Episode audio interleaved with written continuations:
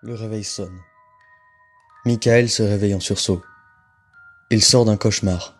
Il transpire comme si la chaleur de la pièce l'avait brutalement torturé. Il rabat la lourde couette sur le côté de son lit et s'assoit. Il a une boule dans le ventre. Il ne se souvient plus ce dont il a rêvé. Il est assis, perdu dans ses pensées, à fixer son réveil qui affiche 6h30 précise. Il se lève et déambule comme inanimé, sans volonté ni but. Il ouvre machinalement ses volets et le jour l'éblouit. Des gouttes de sueur dégoulinent de tout son corps.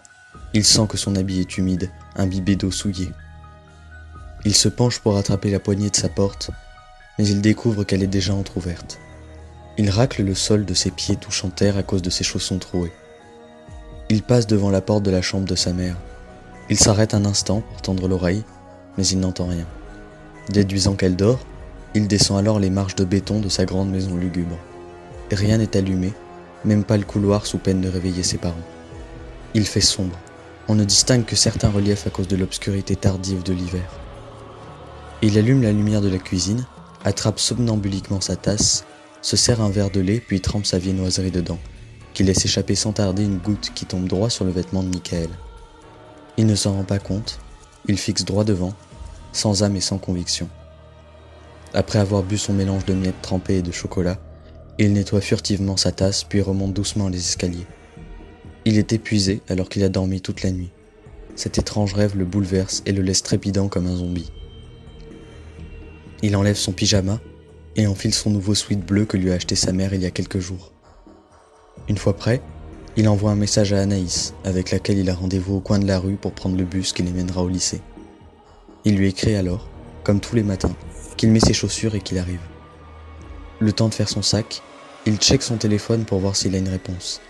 Aucun message, aucun appel. Il trouve ça étrange. Un sentiment de stress lui monte alors jusqu'au cou, lui créant une petite boule dans la gorge. D'habitude, Anaïs lui répond en quelques secondes, si ce n'est moins. Après réflexion, il se dit que ce n'est rien de grave. Peut-être qu'elle ne s'est pas réveillée, ou tout simplement qu'elle n'a pas vu son message.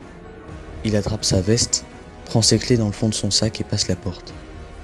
Il referme doucement le portail, en prenant soin de ne pas émettre de son qui pourrait réveiller sa mère, achevée par le travail. Il déambule dans sa rue en remontant son col.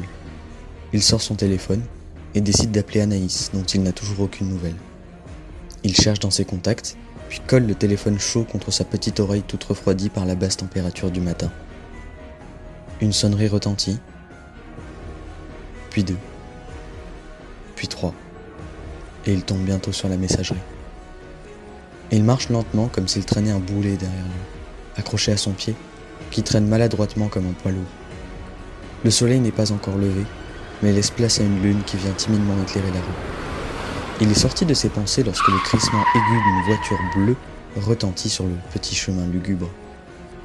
Michael sort de sa rue pour en emprunter une autre, un petit et étroit passage qui mène à un croisement vers la grande route. Il recolle son téléphone à l'oreille et rappelle Anaïs. Il retombe encore une fois sur sa messagerie. Il sort sa main gauche de la poche de sa veste et attrape le téléphone à deux mains. Il a froid. Ses mains sont comme deux petits glaçons qui s'engourdissent. Il marche d'un pas prudent, imaginant les pires scénarios pour son ami. Pourquoi ne répond-elle pas au téléphone? Lui est-il arrivé quelque chose de grave? Un bruit le dérange et le sort une nouvelle fois de ses pensées. Le même crissement surgit alors de derrière lui.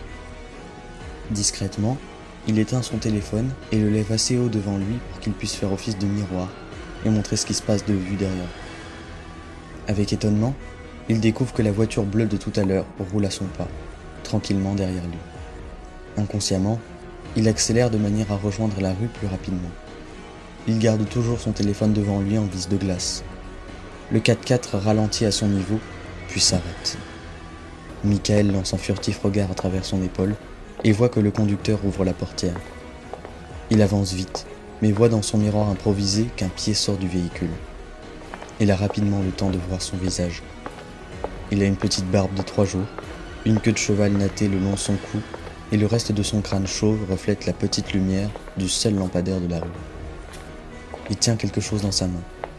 Mais, alors qu'il commence à marcher de plus en plus vite pour sortir de cette rue interminable, une autre voiture arrive par derrière.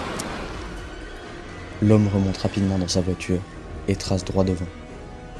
Michael est stressé, essoufflé et dérangé par la boule qui s'est installée dans sa gorge. Il regarde tout autour de lui. Que se serait-il passé si ce véhicule n'était pas arrivé? Son téléphone glisse de ses mains transpirantes de stress et tombe sur le goudron. Il le récupère sans trop faire attention à la fente qui s'est jointe à la fête sur sa vitre.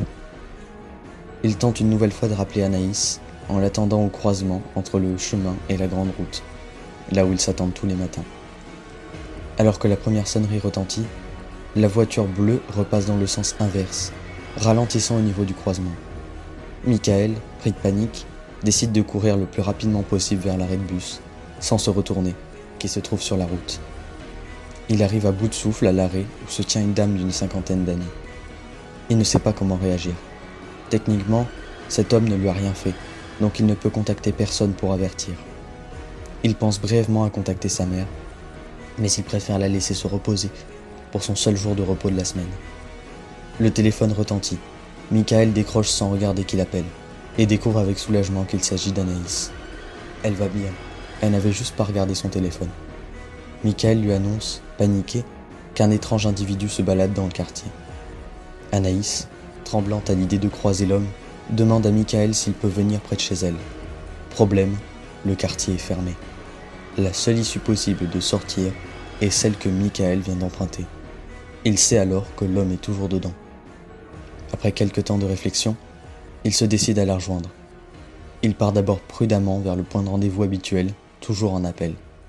Il dit à Anaïs que s'il raccroche d'un coup sans avertissement, elle doit appeler la police. S'étant mis d'accord, ils restent tous les deux au bout du fil. Michael se penche dans l'allée pour vérifier le passage. La voiture est bien là, garée sur le trottoir, mais l'homme n'y est plus. Il prévient Anaïs du problème, mais il ne reçoit aucune réponse. Inspiré d'histoires vraies.